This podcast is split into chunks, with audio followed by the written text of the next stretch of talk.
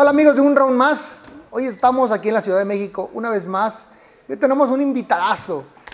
Eh, él es de la nueva generación. Vienen empujando muy fuerte, con todo. Este. Señor Lara, Mi señor Rick, ¿cómo estás? Bien, gracias a Dios. Un gustazo estar aquí con usted. Un honor, ¿no? La verdad. Para Hombre, gracias, gracias, gracias. El Bronco Lara es un peleadorazo. ¿Qué andas haciendo ahorita? No, pues yo entrenando, trabajando fuerte. Es como lo he dicho, quiero ser un campeón sólido, quiero ser...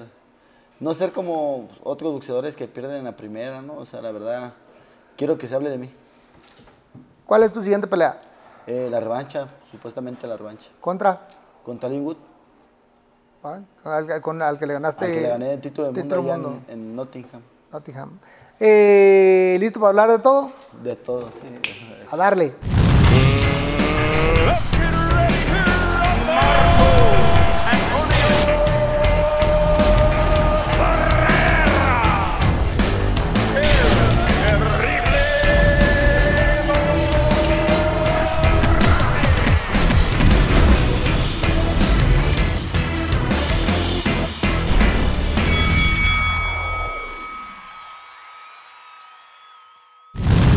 Bueno, pues ya estamos de vuelta.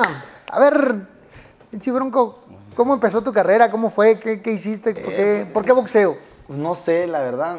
y- ¿Cómo que no sabes? No, pues la verdad, como lo he dicho, no me gusta el boxeo. ¿Ah, no? No. Otra ya, pues sí me, sí me gusta, pero no soy muy apasionado así que diga yo, ah, voy a entrenar. O sea, es- no, no, es- a lo mejor es mi trabajo. Sí. Pero yo, pues, era muy imperactivo de niño, veía a mi hermano. Y pues entrenaba, luego eran las peleas amateur ahí en la, en la alcaldía de la Gustavo Madero. Sí. Y pues yo, me- mi papá se iba y me pesaba. Y me decían, ¿tú quién eres? Lo, no, soy hijo del, del profe Lara. Seguro, sí, ya, yo ya llevo como 10 peleas. Ya me pesaban. ya cuando mi papá ya estaba anotando, Mauricio Lara contra tal y tal. ¿Y cómo, mijo? Si mi hijo ni entrena. No, pues ya se anotó.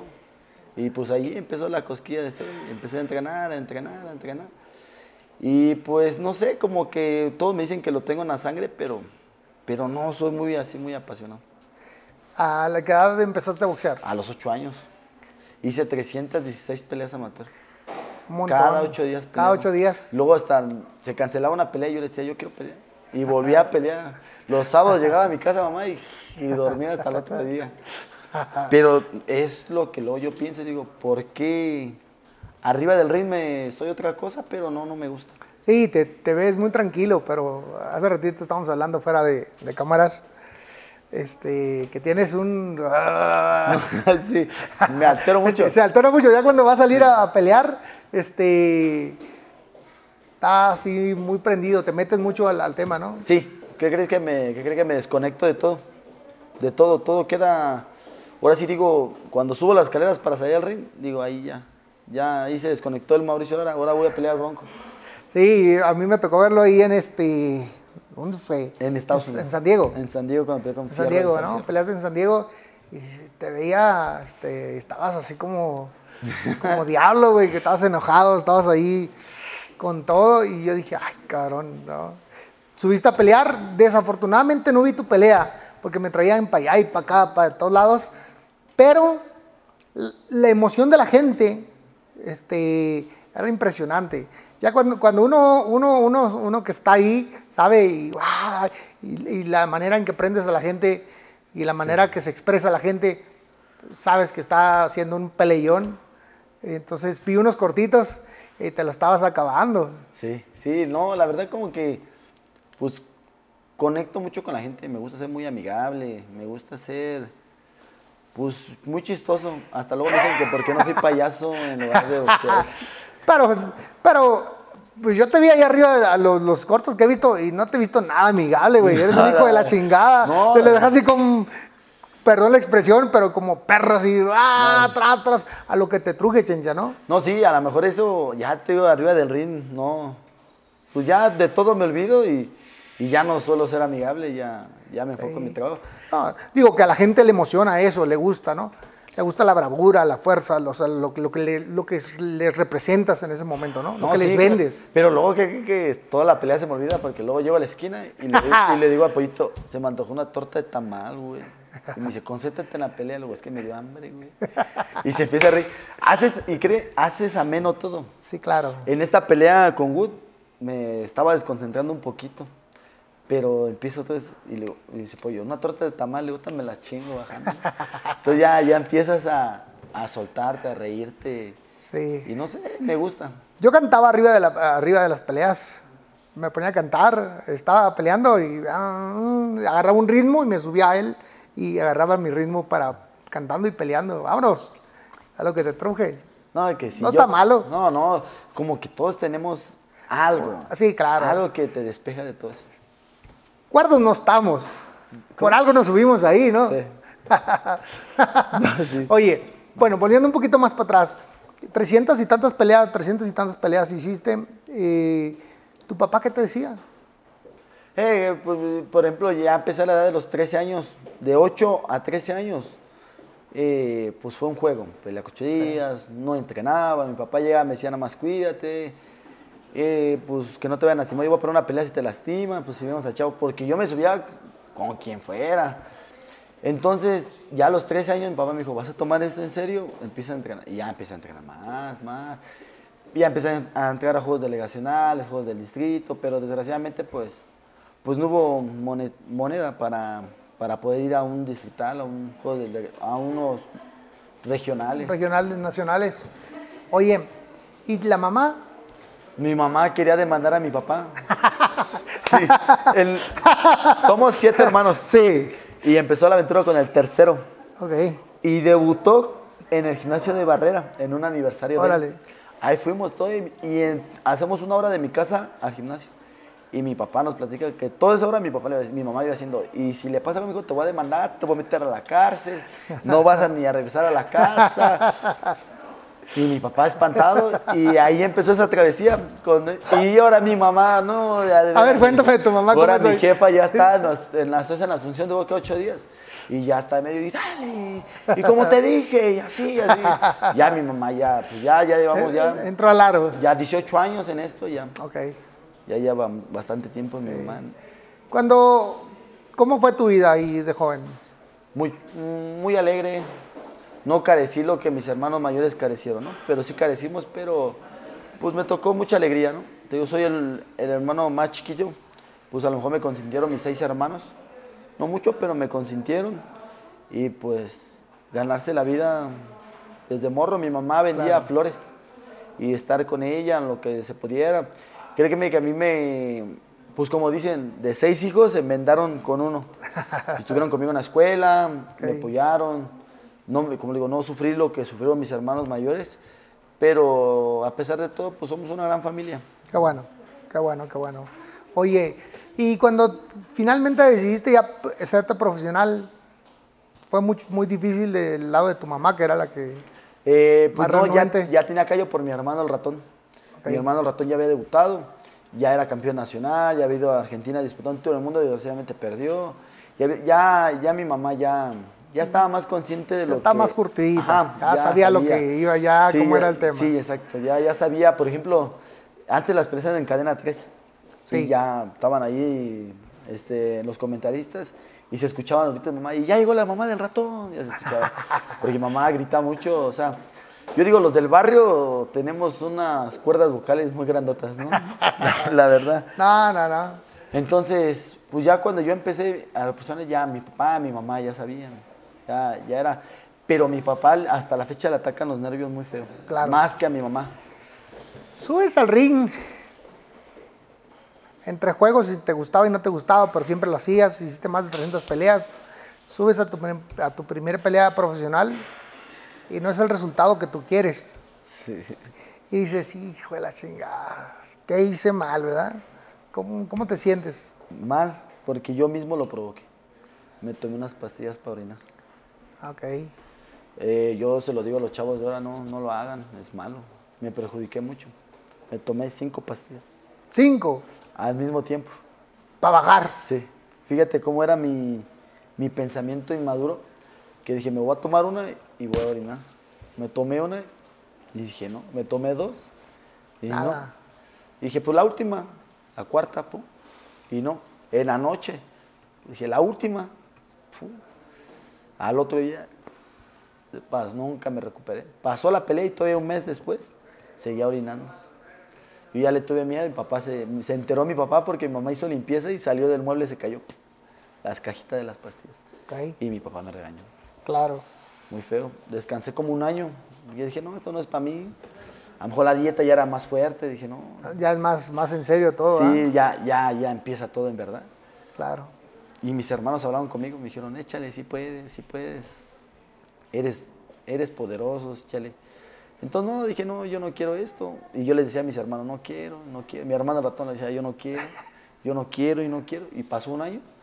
Y un día empecé a entrenar. entrenar. Y mi papá dijo, hay una pelea, ¿cómo es? Ah, dije, pues vamos. Y ya, empecé a agarrar callo otra vez y ya. Y le seguiste. Y le seguí. Y nunca me imaginé que, pues, hasta dónde iba a llegar. No, pe- espérate, no te me vayas tan adelante.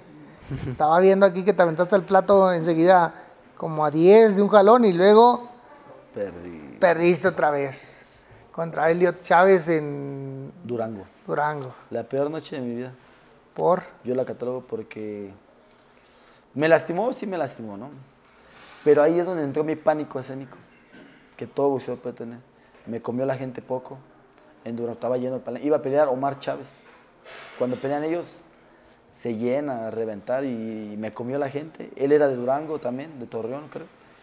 Llevaba mucha porra y, me pegó y, no me levanté. O sí me lastimó. Así yo le he dicho, no, no, no, es que no, sí me lastimó, sí pero pues no, no me paré. Perdiste por una causa. Sí, en el primero, en el primero. Todos que me ven dicen, no, no creo, sí. Sí perdí alguna vez el primero. Y todos, no, no creo, sí. No, que sí. Y ya ven el video y dicen, no manches, ¿cómo crees? ¿Y ya no tomaste de revancha de esa pelea? No, pues ya no, yo seguí pues, mi carrera con Alex me puso, dijo, ya, ma. Pasó, pasó, voló, voló. Ya. ¿Y qué aprendiste de esas dos primeras derrotas? De la primera, pues que las cosas eran en serio, que esto ya era una profesión, que esto era un trabajo ordenado, que si yo cometía un error, se acababa mi carrera, o no podía conseguir los resultados que podía obtener, que yo podía buscar, como ganar, ¿no? Y la segunda derrota, pues que la gente no me tenía que comer, que era la primera y última vez que una gente me comía, el miedo se me tenía que desaparecer y entrenar más duro. ¿Veías cuando, cuando empezaste en el boxeo y empezaste a ganar peleas, te veías como campeón del mundo? No, ¿No? No. No, no, sí. Y decía, no, pues no tengo empresa. Mi hermano sufrió, dije, va a ser lo mismo. A lo mejor, pues no, no. Y a la vez sí, porque yo corría en la calle y mismo me, yo mismo me decía, me hablaba yo mismo, decía, tengo que ser campeón del mundo. Yo mismo me anunciaba, hacía la voz de Michael Buffer. ¿Qué, qué decías? No, pues decía, en esta esquina, el Bronco Lara, nuevo campeón del mundo. Y corría y decía, algún momento lo tengo que hacer. Cuando me anunció Michael Buffer por primera vez, lloré en el ring. Porque Sí. ahí te das cuenta que, que sí se cumple todo. Sí, se cumple todo y aparte, este, esos juegos que uno tiene, pasa, ¿no? Yo me acuerdo haber jugado con mi hermano eh, en la cama, este, nos poníamos una, una, una toalla, nos la amarrábamos, entonces subía yo al ring, ¿no? Y subía él y anunciábamos, lo hacíamos de todos los dos, pues, Sí. ¿no? De anunciadores y de, y de peleadores. Y luego decíamos, este, pelea por el campeonato, ¿no? Luego pelea por eh, la revancha, y así, ¿no? Y campeón, bicampeón, tricampeón, y así. Y, y son juegos padres, porque te proyectas de cierta manera, tu mente trabaja y tu mente eh, inconscientemente visualiza pues lo que te gustaría hacer. Sí, y hasta la fecha lo hago. ¿Y cómo va ese sueño, Guajiro? ¿Dónde va ahorita? Hacer el número uno. En, en marcar historia en las 126 libras. Eso quiero. Tienes mucho para hacerlo, tienes, tienes, tienes mucho valor, tienes mucha decisión, eso es algo muy, muy, muy difícil. Yo les digo a muchos jóvenes, eh, a ver, hay una línea, quienes se atreven y quienes no se atreven.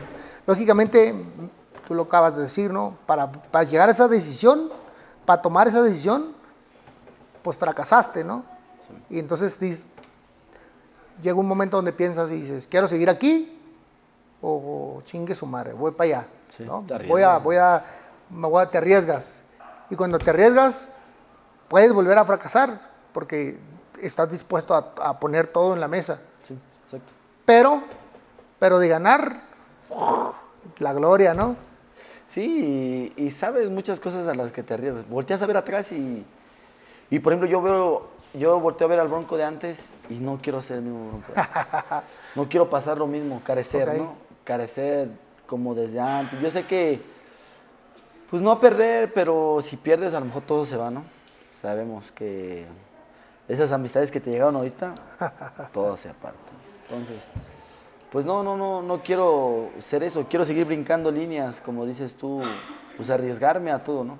Arriesgarte a todo. Oye, bueno, pl- platícame, vamos a hacer un paréntesis ahí y vamos a aventarnos con la familia. De, de tus hermanos, ¿cuántos fueron boxeadores, me dijiste? Todos, Todos. todos, hasta mi hermana peleó. Hasta tu hermana. Hasta, espérame, te voy a contar, peleó embarazada. Anda. que- Espérame, fuimos a una función, se llama la delegación de Díaz en Isabel Tola, una colonia.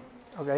Y mi hermana iba invicta y yo ah, se aventó un tirazo y mi hermana y todos mis hermanos. Y ya acaba el round, sí. Y no podían revivirla. Y mi hermana sentía que si mamá, dice, y mamá, te lo dije, Gerardo. A mi mamá. Llegamos a la casa, era un sábado, el domingo. Y el lunes le dice a mi mamá, a mi hermana, no, pues ya, no, ya mi hermana dijo, no, pues que casi estoy embarazada. Y no, pues 15 años tenía mi hermana. Tu hermana tenía 15 años, estaba embarazada y así Y peleó. Pues no le dijo nunca a mis papás. Pero créeme que ahora ese pingo, Nicolás, mi sobrino el mayor, es un desmadre. Y está siguiendo los pasos de todos. Sí, también él anda de boxeador. Eh, sí, ahí, ahí se pega uno. Y pues somos todos, todos seguimos la carrera de boxeadores. Pues ya uno no ¿Tu papá fue boxeador? fue boxeador. pues, Sí, perdón, ¿eh? No, no, no, no. sí, sí, fue boxeador. Fue poco. Cuéntame un poquito de su historia. Ah, pues hizo como 100, 100 peleas, más de 100 peleas amateur. Amateur. Pero pues los tiempos de antes no, no eran igual, ¿no? Entonces hizo como siete profesional y ya, ya no siguió. Ya tuvo siete hijos y ya, y ya tuvo Lo- le ganó la, la familia. Sí, Sí. y empezó la cosquilla con un amigo de él. Ok. Tuvo problemas familiares y le dijo a papá que si se podía encargar de su gimnasio. Papá dijo que sí y empezó. Empezó. Regresó el señor y se lo quitó. Papá volvió a tener otro problema y se lo, se lo- papá regresó. Y después mi papá dijo, no, pues ya nos vemos. Y los chavos, no, profe, vamos, nos vamos con usted a donde sea. Y papá dice, pues yo no tengo gimnasio. Pues a la calle. Y nos fuimos a un camellón. ¿A un es- camellón? A un camellón. Sí, he visto gimnasios al aire libre, ¿no? Sí, A- eso- en un parquecito ahí. A un parquecito, a eso te refieres, ¿no? Ahí, ahí. Sí, este, ¿en dónde era el, el que fuiste? Ahí era en la San Felipe de Jesús. Ok. Sí, aquí en la Ciudad de México es muy común, hay varios, Sí. ¿no? Hay varios. Sí, de aquí donde encuentres un espacio, ahí se clava. Ay, mero, vámonos. Sí. Oye, ¿y tu papá al, al haber tenido su, su carrera entre amateur y profesional, profesional no, no tan amplia, pero ya sabía ¿Qué cómo era, cómo que era el juego, ¿qué consejo te daba? ¿Qué te decía? Eh, pues que le tenía que echar ganas, que esto no era un juego, como lo dije en la primera lo que hice, me dijeron, Mau, esto tiene que ser, si quieres esto. Y créeme que, créeme que toda mi familia, toda me decía, es que tú puedes llegar a grande, todas, todas. Y yo decía, no, no. Ah, a ti te aventaban el... Sí, como Y ellos no, o sea, ellos se libraban de- Como diciendo, a ver el último, si pega. a ver. Ya después de seis, a ver si pega. Luego le digo a mi mamá, este, ustedes qué vieron, invirtieron en todos los otros y nada más me dejaron a mí el tiro por la culata y se empiezan a reír. Te digo que son muy chistosos. Pues tomo todo ameno, todo, todo. Sí, qué bueno, qué bueno. Pues es que no hay de otra forma, mira, las cosas se van a hacer.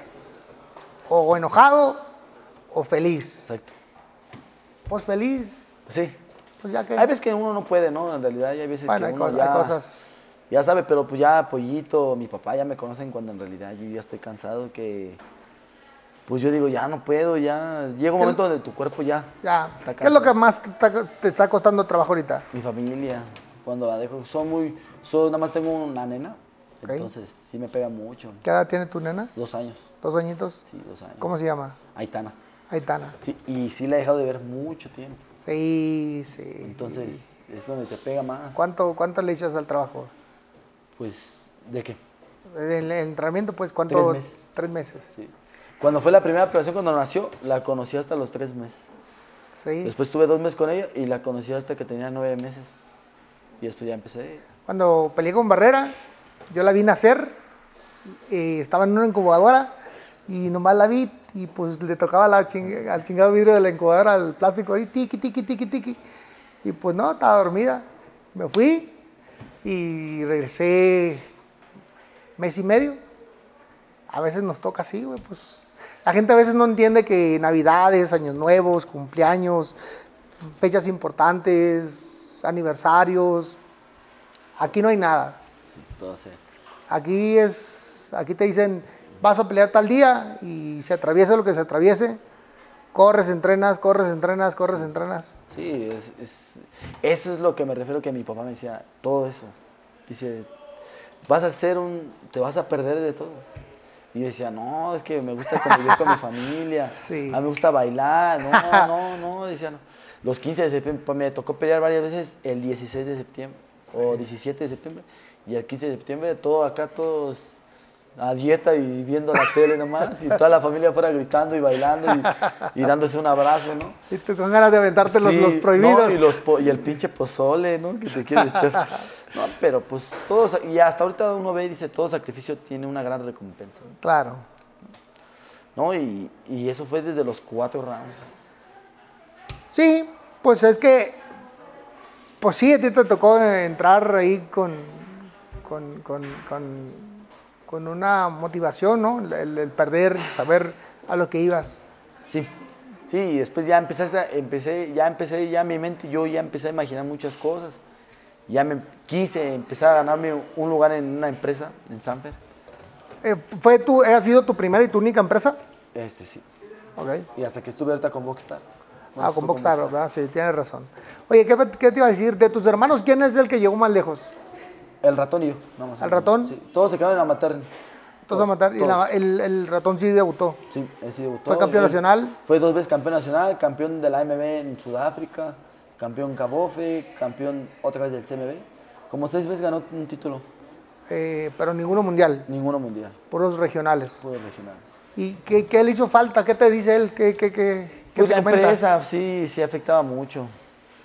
Afectó mucho la empresa. La falta de una empresa que te apoye, Sí. que te soporte. Sí. Eso fue, ¿no? La verdad. Pues, y a lo mejor el apoyo, ¿no? Como yo lo tuve con él, el moral. Moralmente me apoyó él mucho y él no tuvo eso con mis hermanos. A lo mejor yo, como porque era el más chiquito, pues todos estuvieron atrás de mí, todos, todos, todos. Eh, en verdad, todos me apoyaron demasiado. Y a él no, como que él era el único, él se tenía que arriesgar a, a todo. Sí, a veces, a veces. Pero así aprendemos. A veces, a veces los que van por delante les toca eh, experimentar para que a ti te toque la vida más fácil. En el caso mío, mi papá, en el caso tuyo, tu papá, tu hermano, ¿no? Te dan un consejo diferente porque ya saben cómo va a ser la situación y te dicen, hey, espérate, güey, ey, bríncale, dale vueltita, aquí aviéntate para abajo, aquí aviéntate para arriba, ¿no? Sí, sí. No es lo mismo empezar co- con un grupo que no sabe nada, que no, no ha tenido la experiencia, un grupo que ya, ¿no? Sí, sí, en realidad sí, sí. A lo mejor esos, esos, esas cosas me ayudaron mucho de los cuatro, porque todos me lo dicen, que por qué no he perdido el piso hasta porque soy campeón del mundo. Y yo siento que no lo he perdido porque pues su- soy, soy muy amigable, y, por ejemplo yo trabajé en una tabiquera, en una tortillería, y, hasta la fecha voy y como con ellos, en una ruta de micro yo estaba también y ahí voy y ahí estoy platicando con Siempre es ellos. bonito regresar a los lugares, ¿no? Y saludar a la raza y ¿qué onda? ¿Cómo Sí. están? ¿No? ¿Qué te dicen? ¿Qué te no, cuentan? pues todo se alegra, ¿no? Por ejemplo, en, en la tabiquera me decían caguache. ahí. Decía, "Tú eres ¿Por? el-". Pues me decían que era el caguache. No, espérame, espérame, espérame. Peleaba, yo peleé, hice como tres peleas eh, antes de perder con, con Eliot Chávez. Y me decían, no, no te vimos en la tele, pero vimos tu video. Y el día que todos, no, va a pelear el Bronco, todos los de la tabiquera le avisaron. Los que iban a comprar material y todo. Y pierdo, me noquean el. No, Pinche rabo nomás. como cinco meses me duró la burla de todos. Y estar comprando desayunar. Y ahí ya vieron a mi boxeador y llegaban, ah, este güey pierde en el primero, ¿no? ¿Para qué lo ven? No, y dices, puta madre. Te da una pena bien, bien fea, ¿no? Y hasta la fecha voy. Ay, cabrón. Voy. Y nos reímos de eso. ¿Te acuerdas cuando sí? Lo ya ni me digas. Oye, pero bueno, México tiene una virtud grandiosa, de que de repente pareciera que pues no hay nada, no hay nada, están los, que, los campeones que hay. Y, los talentos nuevos de repente brincan, brincan de la nada, eh, oportunidades son las que las aprovechan y saltan a la, a la- ahora sí que a la fama de todos, de, de- que todos saben, dicen, ah, cabrón, y te empiezan a poner los ojos en ti y dicen, ahí viene uno que viene pisando fuerte. Eh, y pasó conmigo, yo creo. Sí, claro, por, por eso estoy hablando del tema. ¿Cuál pelea crees que fue la que te que Eh, catapultó? cuando peleé con Josh Warrington, la primera. La primera, sí. Sí, fue, fue, fue una travesía. Platícame tu travesía, pues platícame. No, Cuéntanos cómo mira, estuvo. Yo, es como te lo digo, se acerca mucha gente que, pues no se tiene que acercar. Me junté con amistades que no me tenía que juntar. Caí en la cárcel. Ok. Estuve en la cárcel y salí y yo tenía una puerta, en- una pelea en puerta con Dandy Puente, uno de Monterrey. La hago y todo y así iba a aliviar a mi esposa. Se alivia un día después de la pelea, yo llegué y se alivió. Entonces yo no, mi niña se puso mala y yo no estuve entrenando desde diciembre, de, no, desde noviembre que tuve el problema en la cárcel. Nada más hice la pelea y gané. No, y luego no se cayó el rival ese día y yo le pegaba y no se caía. Duré los 10 rounds. Fueron los 10 rounds más largos de mi vida. Le decía a mi papá, este no se cae. Eh, estoy en el hospital con mi hija, con mi esposa, día y noche, en la incubadora, día y noche, estar haciendo bar. Y exactamente me acuerdo de la fecha, un 8 de enero, porque el 6 de enero es el día del Día de Reyes. Te Reyes. Yo no tenía dinero. Y se veía hacerlo de mi esposa y yo me puse a llorar en mi casa solo. Dije, esto no tiene que volver a pasar. Dije, Diosito, dame una oportunidad. No quiero juntarme con personas que no quiero, que no se me acerquen en mi vida jamás. No quiero delinquir, hacer cosas que no tengo que hacer en mi camino. ¿Tú sabes por qué hiciste lo que tienes que hacer conmigo? Dame una oportunidad, solo te pido una para yo agarrarla. Eso le pedí ese 6 de enero porque no tenía dinero para mi hija. El 8 de enero me marca Brito. ¿Quién te, quién te habló? Brito. Brito, Alex. Alex. Mau, ¿qué crees? Te tengo una, te tengo una, una pelea así, así, con un tal Josh Warrington, a lo mejor título del mundo, y, pero ¿qué crees? Dice, es en pluma. Y yo andaba peleando en el ligero. Y yo le dije, sí, la agarro. El peso, man, ando como en 60, le dije, ahorita. Ando entrenando. Para bien". llegar a los 57 no es Sí, tanto ando- problema. Ando bien fuerte, le digo, ando entrene y entrene. Y no es cierto. Y no había ni entrenado, tenía un mes de no haber entrenado. Y me dice Alex, seguro, ma? Dice, mañana te aviso. Y al otro día me puse a entrenar. me pesé estar en 66 kilos. Madres. Dije, no, dije, 9 kilos arriba del peso. no, pues dije, ya voy a empezar a bajar de peso. Y me marca Alex al otro día, Mao, ya está la pelea confirmada. Con Josh Warrington, pero no es el título del mundo. Dije, y, pero yo no sabía quién era. Ya, pues, oh, era el número uno del mundo. Dije, no, ni en qué me metí. Dije, Dije, pero pues yo le dije a Diosito que me diera una oportunidad y la Claro. tengo que agarrar. Tuve un mes, exactamente 30 días tuve para prepararme. Y lo noqué nueve rounds. Nueve rounds. Nueve rounds le di. Me acordé de todo en la pelea. Espérame, ahí platícame esa parte. Llegas a, a, Wembley. a- a Inglaterra, A Wembley llegué. la gente, pues, no nos odia porque los mexicanos no, no nos odian en ninguna parte del mundo, pero lógicamente vas contra un, un gallo de ellos Sí, pues, y la gente, uno. la gente, pues, no te trata muy, muy bien, ¿no? No, pero créeme que fue a puerta cerrada. ah, todavía estamos en la pandemia, cierto. Pero bueno, de todas maneras, los poquitos que están alrededor, hay ciertas... y- Los, hasta los guardaespaldas nada más te miran. así, no, este pendejo nada más viene a cobrar y todos. y todos decían, sí, ya pues yo no entrenaba. Oye, ¿qué piensas de qué piensas de, de- del vestidor al, al- al- al ring? morirme en la raya. Ese día dije, que aunque me tire, yo me tengo que levantar. Las veces que me tire, yo me tengo que levantar. Ya había un motor, que era mi hija. Dije, ya había un motivo para tener que levantarme, ¿no? Y luego, pues ahí un, eh, Alex me motivó, me dijo, ¿te van a pagar tanto, mamá? Espérate. ¡Ay! Ocho horas de camino de donde estaba concentrado, que era Oaxaca, a la Ciudad de México, hacía cuentas. Y lo convertía en pesos. Y decía, no, Decía, ¿a poco me va a sobrar tanto dinero? que para mí era mucho. Sí, Y claro. yo le decía a mi hermano al ratón, oye, güey, ¿qué crees? Me van a pagar tanto, conviértelo en pesos. O ya lo convertí como 20 veces, güey, llevo 8 horas haciéndolo. Y me dice, hermano, tranquilo, todo va a estar bien. Entonces yo decía eso, dije, yo decía, si pierdo ya pongo un negocio, dije, ya, para mi hija no va a sufrir, ya. Pero no, ya cuando estás ahí, mero, en el, Ah, estás en ahí, el apogeo, como dices tú, cuando yo estaba manopleando, tenía en mi cabeza, en mi cabeza a mi familia, a mi hija. Todo se me olvidó, Eric. Todo, todo se me olvidó. Dije, tengo que ganar sí o sí. No puedo perder. Aquí dije, no tengo que perder. Alex me decía, Mao, van a cam- va a cambiar tu vida si ganas. Y yo le decía, Alex, pues no sé cómo va a cambiar, pero yo voy a ganar. O sea, Alex, va. ¿Y cómo le hiciste para marcar 126 libras? ¿Qué, qué, qué, qué ajustaste? ¿Qué, qué- Pues la comida, comer bien, saludable, entrenar, ponerte los zules de antes. Yo bajaba 5 kilos en una semana. Así, pues, así como los mexicanos. O sea, me chingo un kilo y medio diario. Este, dejo, de- y fíjate, yo hacía mis cuentas, de comer así tal día, tal día. Y sí lo doy. Y lo daba, eh, medio kilo menos daba siempre. Y Alex estaba bien preocupado, espérame, del peso. decía, "No". Y un día hubo la conferencia de prensa y nos metieron en un cuartito. Y estaba la báscula. Alex decía Alex, Mau, pésate. No, mañana pésate. Y marqué 125.5.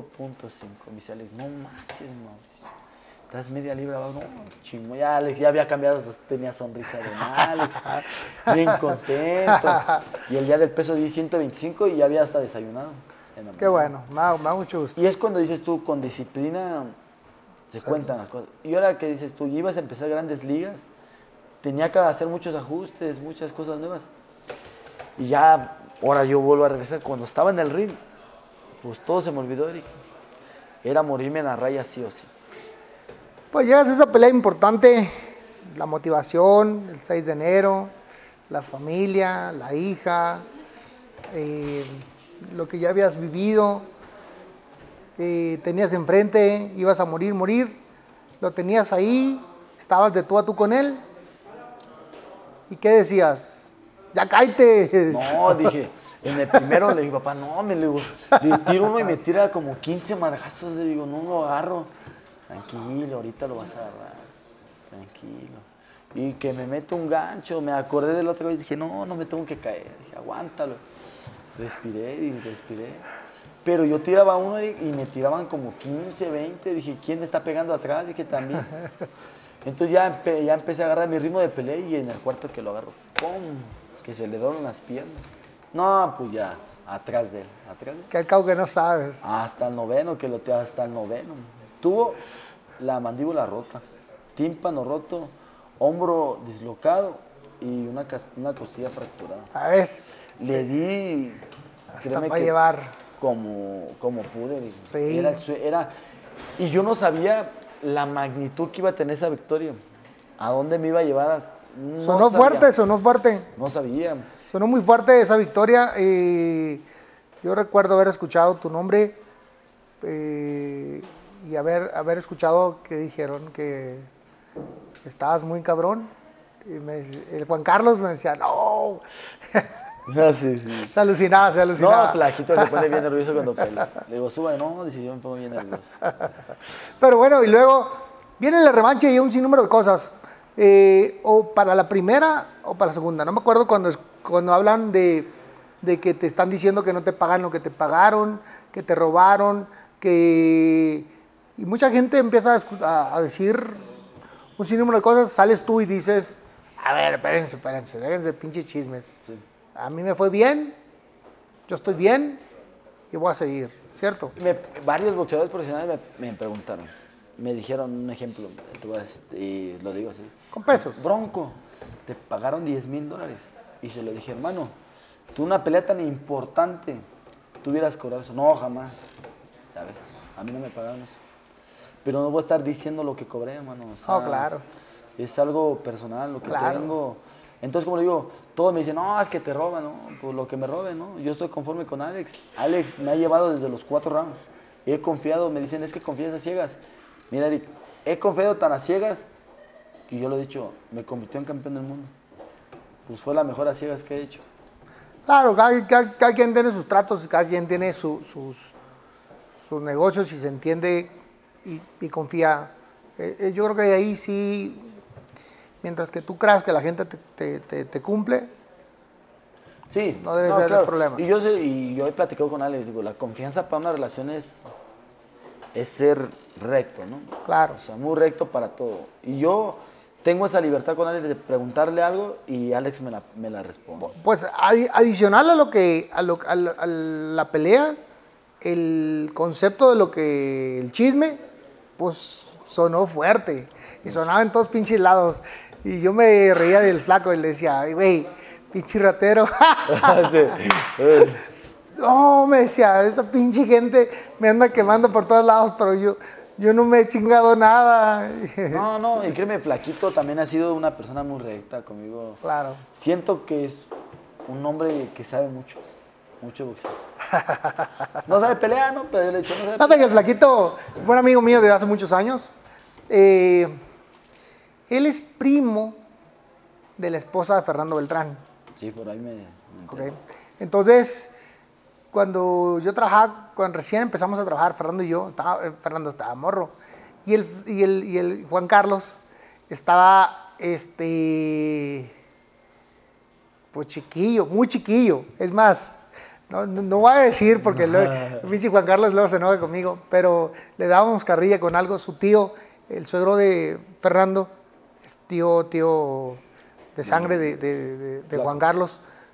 Eh, el papá Juan Carlos y, el diputado son, son, este, son hermanos. Y entonces íbamos con el diputado y yo me acuerdo que el diputado le da carrilla. Y entonces este cabrón se, se ponía a chillar, ¿no? Uy, se ponía a chillar. Estaba chiquillo, tendría 13 años, pero le, le da mucha carrilla. 13, 14, por ahí, por ahí más o menos. Yo lo conozco a Juan Carlos. Y, siempre fue un apasionado del, boxeo, el cabrón, siempre estaba chismoso. Era fan número uno mío. Este, no sé si te ha dicho, pero era chiquifan, él estaba, siempre iba a las peleas. Y, y, y después yo me alejé de Sanfer, tuvimos una, una pelea muy fuerte ahí, este, un pleito que duró muchos años. y, este, y lógicamente dejé de, de- de acercarme a, a toda la gente que trabajaba ahí, incluido el, el- el flaco. Alex trabajaba conmigo y luego pasó para las filas de allá.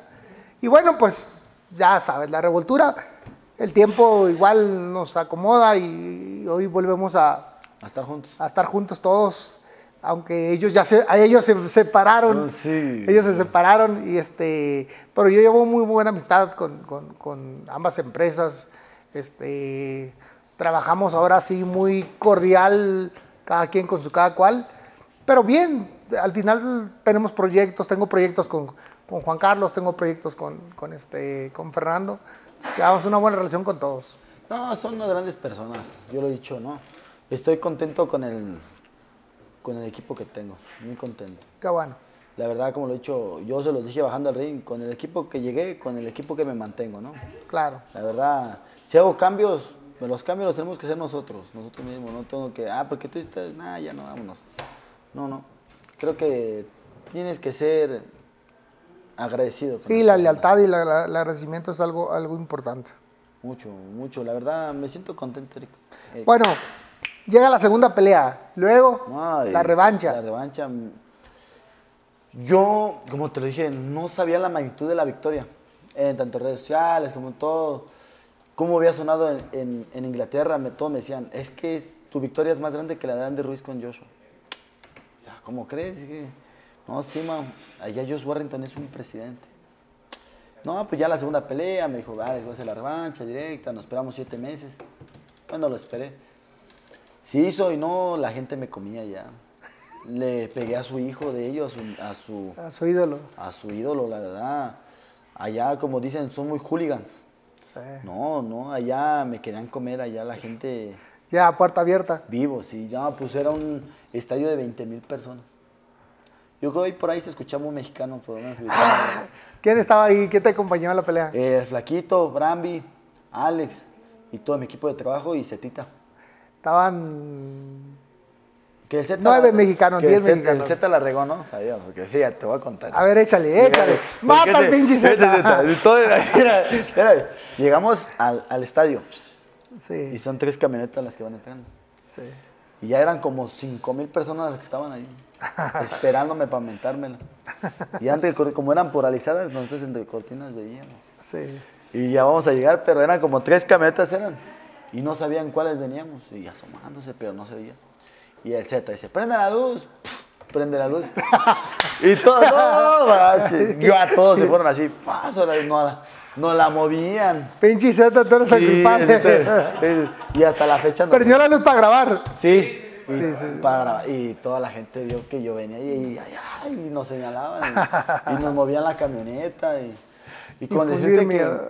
la pelea estuvo, iba a ser una gran pelea. Yo hasta la fecha digo iba a ser una gran pelea, iba muy bien preparado. Yo digo, imagínate lo que hice en la primera con un mes, después me preparé cuatro meses en el centro ceremonial de Tomé. Ok. Entonces iba, Ah, le ibas a arrancar la cabeza. iba muy, muy bien preparado, me preparé al máximo. Ah, yo quería seguir demostrando que no fue casualidad eso, ¿no? Claro, después de esa pelea ya eres un candidato eh, muy firme a disputar el título mundial porque eh, Josh Warrington, aparte que llevaba 30-0, el número uno del mundo, pues ya prácticamente la gente te veía como el próximo campeón del mundo. Tienes algunas peleas, ¿no? Sí, te hago la segunda y desgraciadamente me da un cabezazo en el segundo round. Iba- en el Ah, primer round le gané. Bueno, ahí estuvo cerradona, pero yo no iba apretando, yo ya iba a tomar mis tiempos. Empate ma- técnico, ¿ah? Y me da un cabe- sí, me da un cabezazo, los videos están como me da tres, pero el, el último es el que... moco, me La mete con ganas. 11 puntadas me dieron en la ceja. Yo nada más veía, yo le decía a mi papá, deme un round más. Dije, este round lo mato. la Que acabo que no sabes. No, y no, pues no me dejaron continuar y se hizo la pelea. Se hizo pues el empate técnico, ¿no? La verdad. Y pues bueno, ya después descansé un tiempecito para herida y hago la pelea en Estados Unidos que me Sí, encontré contigo. contra. Emilio Sánchez. Te vi, hijo de la chingada. Así como desquiciado, Yo, yo, a yo- punto de salir. Yo platicaba con Alex y decía, Alex, yo quiero una pelea fuerte. Dice, Mao, es que tu herida, no, yo quiero una pelea fuerte. Me pusieron un mexicano que se llama, ¿cómo se llama? César Juárez. Hacia el corazón. Y me pusieron a otro, y me, eran tres, un africano y era Emilio. Y Emilio era el que llevaba 25 una. Y yo era, "Ay, Alex, seguro, man, sí, me la rifo, sí le gano. Mao, nada más es que dicen que es muy fuerte y Flaquito hasta después me dijo, no, es que decían que te iba a chingar. Luego, no, pero yo le gano, yo sé que le puedo ganar. Y mira, me lo chingué en tres rounds. En tres rounds me lo, me lo eché y yo creo que fue una pelea muy, muy importante para salir a, para dar luz verde en Estados Unidos. Bueno, yo digo que en Estados Unidos cataloga mucho el boxeo allá. Allá es como las puertas grandes ¿no? del boxeo. Si te acepta la gente, llegas a grandes ligas. Y la gente me aceptó. Era reafirmar lo que ya habías hecho en, en- en Inglaterra. Ya la- la- los gabachos ya sabían qué había. Sí. Ya nada más era decirles, hey, aquí estoy, véanme, véanme, véanme bien. Porque No, y ya después pues ya hice otra pelea con San Martín. Iba, Sí. Ya iba a la pelea con, con Gut. con Wood- Y una semana antes, en el cierre de, de la boxeada de la última semana antes que hacemos, eh, me marca Alex, baja, sí, ya acabé, dije, ya, hasta cierre, tenía un kilo arriba, dije, ya estoy bien, dije, apoyito. Me marca, Mau, ¿qué crees? Te tengo una noticia, dije, "No, su madre". Se cayó la pelea, que tuvo una lesión en el bíceps. Dije, no manches, no me digas. Y de pura tristeza me fue a chingar un pozole, dije, ya. Pues Qué ya que rico. ya que hacía, ya, ya no podía hacer nada. Para que me critiquen más duro, un pocelito así. Sí. Fíjate que ahí en, ahí en, ahí en Tijuana hay un lugar, yo voy, este, no voy a decir dónde porque es muy fresón, Ah. pero venden un pozole, güey. Este, es menudo con pozole, con grano. Sí. Riquísimo, güey, riquísimo. Yo he probado en varias partes y la neta ese me encanta, me Ese- fascina. No, yo soy muy caldero. Caldero. A mí sí, todo el caldo, puedo comerte el caldo de pollo toda la semana si quieres. Sí. O sea, me gusta mucho el caldo. caldito de res a mí me encanta. Cuando hace frío y cuando No. estoy en anatomía, uy, ¿Cómo sabes? ya sabían. Cuando estamos en Otomí, a todos los decía comer caldo de pollo diario. Ya hasta decía, bronco, dice, nos van a salir plumas. Decía, ah, le- o sea, pero, me decían, pero sabe rico. Sí, pinche Sí, ya. Mira, hasta se me hizo agua la boca. No, y Este, ya, y después hice una pelea con San Martín. Se cayó la de Wood y me dijo, Brito, ¿cómo ves con José San Martín? Es un prospecto fuerte. Venía de levantarle 12 rounds al vaquero. De- se había, le había ganado tres mexicanos aquí muy fuertes. Y me dice, Alex, sí le vas a ganar. Sí, sí le gano. Pues vengo de una preparación de tres meses con Wood. Pues sí, sí le puedo ganar. Ese día hasta el vaquero me fue a ver. Me dice, güey, no va a salir muy acelerado, güey, tranquilo. Dice, este güey traga putazos, aguanta. aguanta, no te vas a cansar. Dice, ¿y cuál? Se fue en tres rounds. Tres rounds. Cuando ves como ese tipo de peleadores que, que son difíciles, que te dicen, y que cuando estás ya ahí y empiezas a, a- a- tirar golpes y a sentir que, que los lastimas, porque uno se da cuenta cuando, Sí. cuando empiezan a aflojar, ¿qué viene a la mente? Eh, que eh, primeramente veo y digo, cuando veo sus caras tristes, cuando les meto el jab, así te lo juro, veo sus caras. Digo, no, ya chafiaste, hermano, ya, ya, ya te agarré, ya te voy a agarrar. Sí, la manta". uno se da cuenta no, rápido. Y créeme que sí, yo, yo lo veo, porque hasta en la boxeada los chavos me dicen, Bronco, es que te cambia tu cara, si no eres el mismo. Sí, no, con, No con le todo el respeto que te mereces, tienes cara de maldito, güey. Cuando estás ahí, estás así como... Sí, entonces, y, poco- y créeme que eso me lo enseñó mi mamá. Me dijo, nada más, nada más parpadeas, cabrón. Entonces, yo no puedo parpadear. Te voy a madrear, Sí, cabrón. yo no parpadeo. Entonces, eso yo en la, en la pelea veo eso. Veo eso del trabajo que, que ah, impongo con, con verme bien, me impongo. Entonces, cuando lo veo, digo, no, sí lo voy a noquear. Yo confío en que voy a noquear. Sé en qué round va a ser. Por eso yo pensaría que pelear tú, una pelea entre tú y el venado, pelear tú con el venado sería ¿Y quién gana? una... No, es que ya te lo dije, te lo dije afuera. Yo creo que sería una pelea muy complicada para los dos. Cada quien tiene su estilo. Son dueños de su estilo muy, muy propio, así, muy...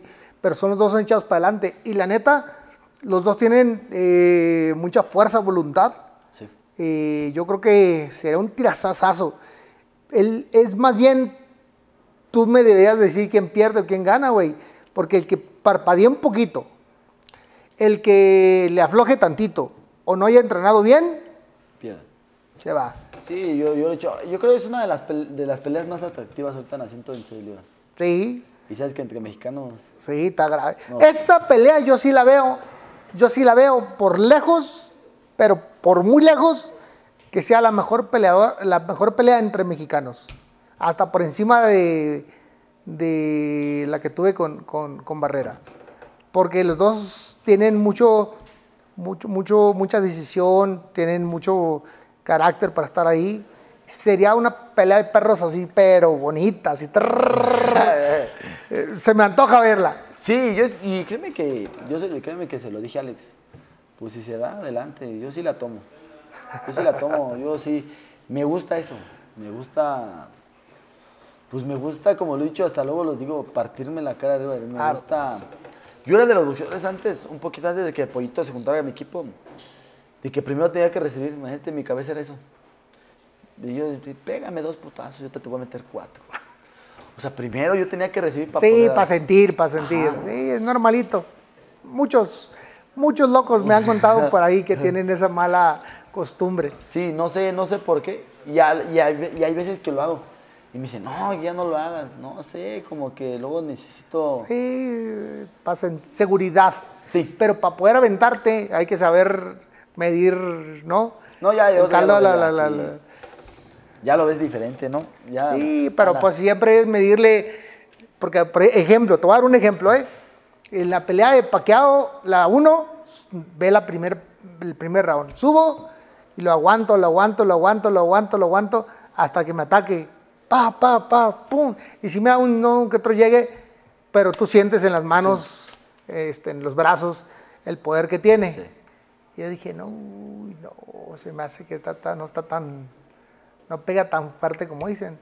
Lo aguanto en un segundo ataque para ver ¿Cómo está? cómo está, qué tan fuerte pega. Y dije, no, se me hace que no, no tiene el poder que dicen que tiene. O para mí es, lo soporto bien, porque tiene que ver con la preparación, el trabajo, todo lo que haces, no nada más es porque, ay, yo soy Sí. chingón y aguanto. No, pues no, es un trabajo, ¿no? Entonces me le dejo ir con todo, por eso le digo, espérate, güey, yo también vine. Lo hacemos mucho, o sea, güey, no eres el único ni yo. Hay muchos locos que, que dicen, a ver, pues, dame un lleguecito para ver, para ver qué traes. Hasta cierra los ojitos, cierras a los ojos. ¿no? Y hasta la fecha todo sigo haciendo así. En el primer round digo, a ver, a ver. Sí, nomás para medir. Sí, sientes a ver qué, Sí. qué tan bonitas son las caricias que te va a dar. Luego, pero luego, luego te Para, ahorita te, ahorita te hago saber las mías. Espera. No, yo te voy a abrazar bonito. No, y la verdad, eh, pues ahora trato de disciplinarme más, la verdad. Sí sé que, que vienen grandes cosas, ¿no? La verdad. Tienes 25 peleas, 19, 18 knockouts, dos derrotas, una por knockout y un empate. Llegas a la pelea más importante de tu vida, a la pelea que te va a dar la oportunidad de ganar más, la pelea que te va a dar la oportunidad de trascender en un plano diferente y hacer lo que todos apostaron en la casa Sí. para que se diera, ¿no? Y finalmente te llaman y te dicen, oye, se va a armar la pelea. ¿Dónde estás? ¿Qué piensas? Estaba dormido cuando me marcaron. Me levanté llorando, la verdad. Dije, ya. Sí. Híjoles, ya es un hecho, mao, ya. ¿Cuándo? Eh, me marcó en. Ese fue desde diciembre que me había dicho Sí, que- pero te dijeron, ¿en cuánto tiempo se va a hacer? En febrero, dos meses me dijeron. Dos meses. Dos meses. Se va a hacer la pelea. Yo le dije, dice, pero, dice, está, está un sí un no, mao. Dice, pero tomo, yo dije, no, yo me la solía, dije, no, estos me quieren agarrar. Y nos avisan un mes y medio antes, no, que sí ya. Pero yo ya traía un mes y medio antes de prepararme, dije, porque yo me la solía, yo decía, y, estos me quieren chingar, dije. Claro. Porque se quieren desquitar de lo que le hice a Josh Warrington, no sé, no sé, la verdad. Claro, claro, claro. Entonces, pues yo ya tenía una preparación muy buena. Y la verdad, pues me preparé como nunca. y La verdad, yo sabía que era la pelea de mi vida. Más que la primera con Josh Warren. Yo como catalogué diferente. La primera como para que me vieran. Y esta era como para que cambiara mi vida por completo. Era la tercera, la tercera vez que estabas en, en- en- Reino en- Unido. en Reino Unido, en Inglaterra. ¿Qué pensaste cuando llegaste ya en, el avión? Ibas Eh, llegando al aeropuerto. Eh, cero nervios. Yo desde, que llegué aquí. Y créeme que varios periodistas que, pues, que no me quieren. Pues me decían, no, Bronco va muy confiado, le está ganando la confianza porque le ganó Josh Warrington y este no le va a hacer nada y, y que no se descuide porque lo van a ganar. Entonces, no, yo traté de hacer ameno todo, sonreír, hacer las cosas feliz y a lo mejor todos esos veían la confianza, ¿no? Entonces yo me sentía seguro desde que yo despegué aquí en México, yo iba con un plan de decir, tengo que ganar sí o sí. Y así fue. Llegas allá, te pesas, no tienes problemas para el peso, ¿ah? Ni uno. Llegas, te pesas, lo ves en el face to face, Desde el primero que nos vimos, nos vimos desde que llegué. ¿ok? No, te miento, al segundo día lo vi. Nos fuimos a un, a un face to face en, el- en- en un estadio. Y ahí lo vi y ya me decía, es la única vez que vas a ver este cinturón. Y yo le dije, pues me van a dar uno nuevo, ¿no? Pues ese Tienes razón. No, yo te dije, no, en serio, dije, no, pues me van a dar uno nuevo, no me voy a llevar este, ¿no? Entonces cuando ya yo me la empecé a comer con la vista, no le bajé la mirada y él parpadeaba. Y yo le decía, papá, él tiene miedo me voy a agarrar de eso. Yo sé que él tiene miedo. Entonces empezamos a trabajarlo psicológicamente, yo sabía, yo sabía. Y después había una carretilla ahí y dije, después de que te gane te voy a llevar así cargado a tu casa. y ese día hasta el Z grabó. Entonces, eh, me sentía muy contento, muy contento. Dimos el peso, yo creo que es el trabajo más fuerte, ¿no? El peso. Sí. Se dio y a disfrutar. Después del peso disfruté todo como nunca. Salí a caminar, salí a relajarme, platicaba con mi familia, le hacía videollamadas a mi hija. Y dije, "Es- esta es mi noche. Sí o sí, tiene que ser mi noche. Y fue mi noche. Llegaste ahí a la pelea, subiste al ring. A veces es incrédulo eh, verte en el lugar que estás y que es, que es realidad y que ya te llegó el tiempo, que parecen cinco minutos atrás o un parpadeón cuando estabas aperreándola. Sí. cuando no había dinero, cuando hay un montón de problemas y a veces, a veces viene una, una ráfaga rápida de un volteón y decir, hijo de su pinche madre, hoy no me puedo permitir eh, perder. Ya me lo has contado muchas veces, pero se ha previó para llegar ahí. ¿Cuál era el tuyo? Eh, mucho. Y créeme que cuando estás en medio del ring, tiene el cinturón los... Sí, sí, sí, el y lo supervisor. ves, ajá, y lo ves, y no lo crees. Yo en mi cabeza me enfoqué y dije, ese es cinturón del título del mundo. Que qué, qué tan rápido pasa el tiempo, ¿no? La verdad, vi a la gente abuchándome, diciendo... Normal, normal, normal. Y en mi cabeza no estaba nada de eso. Y cuando yo doy el primer paso para bajar de la rampa, Eric, veo que me sacan la mano. así. Bien. Ya chinga, chinga, dije. Dije, mínimo, ya somos 10. Dije, ya nos tocan de a menos los putazos que nos van a dar los ¿Quién te sacó la mano, perdón? Varios. Ah, varios, raza. Entonces cuando empiezas a ver y dices, dices, Ven por aquí. Ah, Dices, la verdad, pues me sentí muy contento, más relajado. Si iba Sí. relajado, me relajé más. Dije, ya hay alguien que me apoye. ya, ya somos un poquito más, ¿no? Ya. Sí. Gracias. Qué una agüita, dándole. Y luego, No, pues yo dije, ya es alguien que me apoya, ya, ya me sentí más completo, Eric. Me sentí, puedes ir en casa, como que alguien que me estirara la mano. Porque la segunda vez que fui con Warrington allá, te- no, me aventaron hasta cerveza entrando. Ahí se ve en un video como me caen dos cervezas así, dos vasos de cerveza llenas. Y en esta dije, no, me sentí contento, dije, esta es la oportunidad de mi vida y tiene que ser grandioso. Y la aproveché como, como nunca. toca el primer round. Ya están en medio. ¿Cuál era tu plan de pelea ahí? No dejarlo a la distancia, estar enfrente. Al cabo que no sabes, te le fuiste en cortito. Sí, en el primero le gano, segundo ya lo iba a tirar. Y en el tercero que me cambia la jugada. Porque en el primero y segundo salió un poquito a chocar conmigo. Y en el tercero me la cambió así, ¡pum! Sí, pues. Cuando yo menos veo y quería entrar y nada. puro yo le decía al pollo, no, trae otro, otro brazo más él. Le digo, lo siento muy grande, como, y ya veo la pelea y él tenía el llave a la mitad. Cuando yo quería entrar, lo estiraba. Paz, me embarraba, decía, madre, no entro, no entro, no entro, no entro. Quería entrar con el volado de derecha abajo y no entraba. Ya lo veía bien lejos. Entonces yo me empecé a desesperar, desesperar y me decía, pollo, tranquilo, ahorita lo vas a cachar.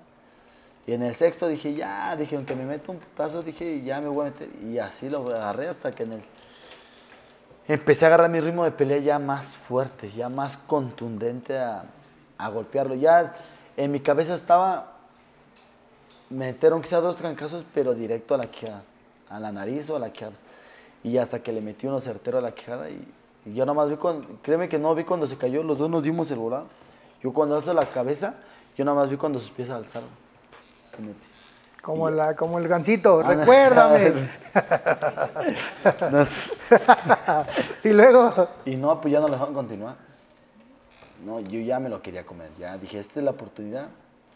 fíjate que hay veces cuando tumbamos a alguien, tras, no sé si te ha pasado, hay veces que le decimos en la mente, párate, hijo de la chinga, párate, párate porque todavía falta otro ratito más. Y hay veces que decimos, ya no te pares, ahí No, quédate, sí. ya no te muevas, Sí, ya, sí. quieto. ¿no? Sí, no, pero yo decía, yo le decía, entre mi cabeza, sí le decía, párate, yo... Me sobraban 20 segundos round y esos 20 segundos me lo iba a comer. Hablo mucho, mucho. Yo digo que los ingleses son los que hablan mucho, los peleadores que hablan mucho. Pues, la güey Lo veo con Josh sabores. Warrington, lo veo con Linwood y hablaba mucho. Me decía que no pasaba del sexto. Cuando fue el séptimo round le levanté las manos, así. Le dije que sí pasé. Dije, no, ya, tu sexto se acabó. Sí. Entonces, pues disfruté mucho, créeme. Y créeme que, créeme que todavía no me la creo. Bueno, pues eso puede tardar un poquito más, pero ahí te vas a ir asentando. Termina la pelea, eh, ganas, te levanta la mano, incrédulo, no crédulo, ya con el cinturón, eh, todos festejando, te bajas del ring. ¿A quién es tu primera llamada? A mi esposa, para mi hija. ¿Y qué te dicen? llorando, Sí. sabes. Toda mi familia. Pero mi nena, créeme que se me rozan mis lágrimas, ¿no? Cuando todos, todos, ay, le digo a mi papá que ya no lo haga, ¿no? Pero, y- o que no, que sí lo haga, ¿no? Me ponen videos de mi hija antes y se me salen mis lágrimas. De no verla tanto tiempo, no hacer Claro. cosas con ella. Pues se me dobla el corazón, se me hace chiquito. Entonces cuando O sea, digo y digo, pues deportivamente, ¿no? No lo Sí. hago y se le digo, me la vas a pagar toda. O sea, todo esto que hago me lo vas a pagar hasta con intereses, de hecho. Sí. Oye, pues ya le hablas a tu, a tu, a tu, a tu señora, tu hija, y le hablas este, a tu mamá. a mi mamá, ¿Qué te dice? llorando, no se la creía Sí. tampoco. Mi mamá, mis hermanos estaban ahí, todos, todos. Pusimos una carpa ahí en la casa de mi mamá, una pantalla la pusieron. Y no, pues parecía que iba un senador a decir a, o un diputado iba a decir este, palabras para el pueblo. No, mucha gente, mucha, Mucha gente. Mucha gente había. Eh, El, el- el- el- posible preso que iban a meter el bote estaba contigo. Sí. ¿Qué dice? el- ¿Qué dijo después de la, al término de la pelea el, el posible preso? No, pues sonriente, ¿no? Que qué cambio de vida tiene uno, ¿no? Uno ya idealizaba otra cosa y Dios te tiene otra cosa.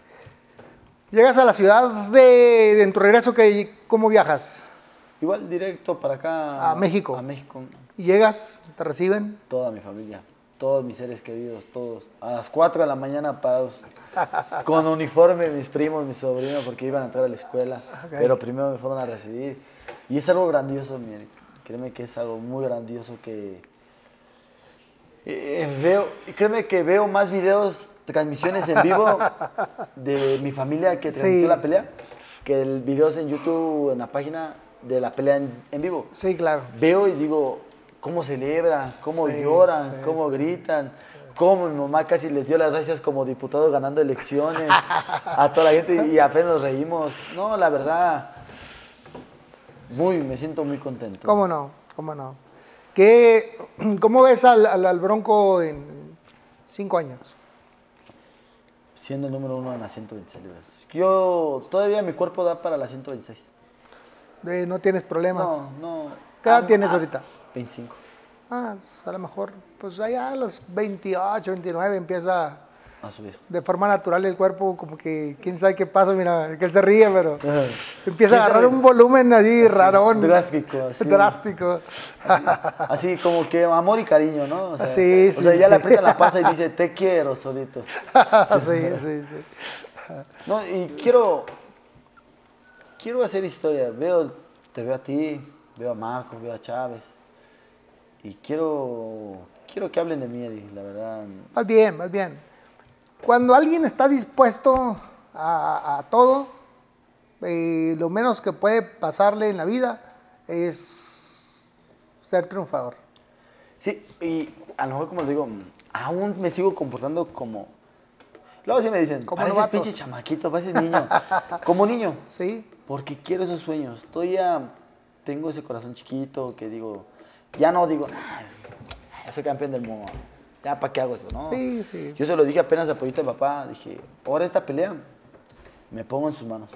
Yo no les voy a decir, no voy a hacer esto. O sea, lo que me quieran hacer, yo sé que es por mi bien. Pollito tiene mucha experiencia. Mi papá también ya agarró mucha experiencia. O sea, me pongo en sus manos y tengo ese sueño en quiero ser grande. Sí, pero fíjate, para todos los sueños hay algunos que lógicamente entrenar, correr y hacer un sinnúmero de cosas. Pero al inicio de la plática, de toda esta plática, me contaste que hablaste con alguien bien importante y le pediste una oportunidad. ¿Ya has hablado con él y le has dicho Mucho, cómo está el tema? mucho. ¿Qué te dice? Estoy muy agradecido con él. Claro. Y trato, y créeme que trato de, de dar lo que yo no tuve. Claro. Hay chavillos en el gimnasio que están y los apoyamos. Pollito, mi papá, yo. Y les- yo le digo, aprovechen, hermanos. Aprovechen esto que se les da. Por ejemplo, yo, yo no tuve un boxeador, o, o mi hermano, no, mi hermano exactamente, mi hermano tuvo la oportunidad. de un boxeo que me dijera, vamos a correr a Otomí, temprano paso por ti y te vas conmigo. Este, a ver, cómprate para comer. A ver, este, ¿qué short te falta? Yo peleaba seis veces con un short de box. Sí, bueno. Le digo, aprovechen y trato de dar mucho poco, pero doy. Yo a Diosito le digo, si tú me pones en mi corazón que yo lo dé, lo doy de corazón. ¿Cuál es el nuevo pacto que has hecho con él? Eh, no perder el piso y dar, dar lo que, pues si tengo de más, o tenga o no tenga, yo dar. Otra, por ejemplo, coordiné con mi familia, Claro. con amigos, y me van a ayudar a hacer tortas, pan, y tengo que ir a los hospitales. Yo tuve un sueño apenas de eso, y dije, si lo soñé, es por algo, y voy a hacerlo. Qué bueno. Sí, hay mucha gente, eh, mucha gente que no tiene eh, el capital y a veces le cuesta estar ahí afuera del hospital esperando a sus familiares. Yo lo vi con mi hija. No, no salían ni a comer. Sí, ¿no? No tenías ni un peso.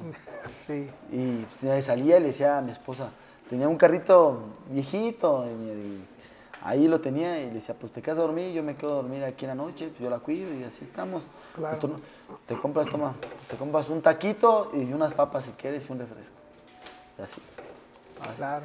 Entonces yo digo, ahora yo tenía poquito y hay gente que no tiene, que en verdad, en verdad no tiene nada. Nada. Y doy, y me gusta dar, y la verdad me gusta apoyar mucho. Luego mi esposa me dice, ayudas de más, pero no sé, pero me la hace. Y yo Claro. quiero". Luego me dicen, es que no eres bien correspondiente. Sea correspondiente o no correspondiente, yo lo doy de corazón. Claro, así tiene que ser. Algo que le puedas decir a los jóvenes que Eh. tienen sueños o que andan perdidos y no tienen sueño. Eh, hay, siempre en la vida hay una meta. La meta la tenemos, solamente hay que enfocarnos. Y yo le he dicho, esta vida es un, es un tren sin sueños. Yo lo veía, yo decía, quiero cumplir 15 años. Después yo quería cumplir 18 para mi credencial de lector. Y yo ahora ya tengo 25 años. ya no quiero cumplir. Ya no quiero. no.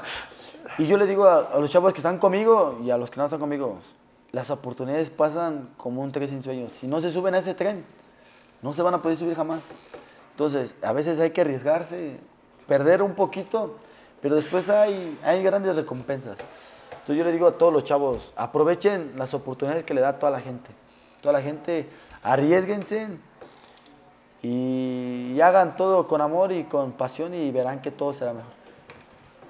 Así debe ser, Bronco. Pues algo más que quieras finalizar ¿No? Que a tu Que- afición. ¿Qué le puedes decir a tu afición? Que- Que ahí como tú la ves y que a, a lo mejor no la sientes, hay mucha gente que cree en ti, que te ve y que le gusta tu boxeo y que, que, que se emociona. No, sí, yo, yo lo he dicho. Bueno, perdón, hay mucha gente que me escribe, pero luego no me da tiempo de responderle a todos, la verdad. Pero leo todos sus comentarios, leo todos sus mensajes de toda la gente y, créeme que estoy muy agradecido con toda esa gente que confía en mí.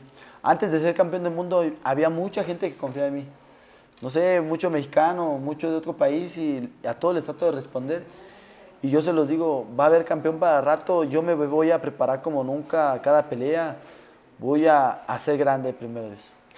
A razón de chisme, eso título personal, muy personal. ¿Qué te, ¿Has regresado con, con la raza ahí que te daban carrilla, que te caíste en un round? Sí, sí, apenas fui con el cinturón, les llevé el cinturón, ahí comí con ellos. ¿Qué te dicen ahora?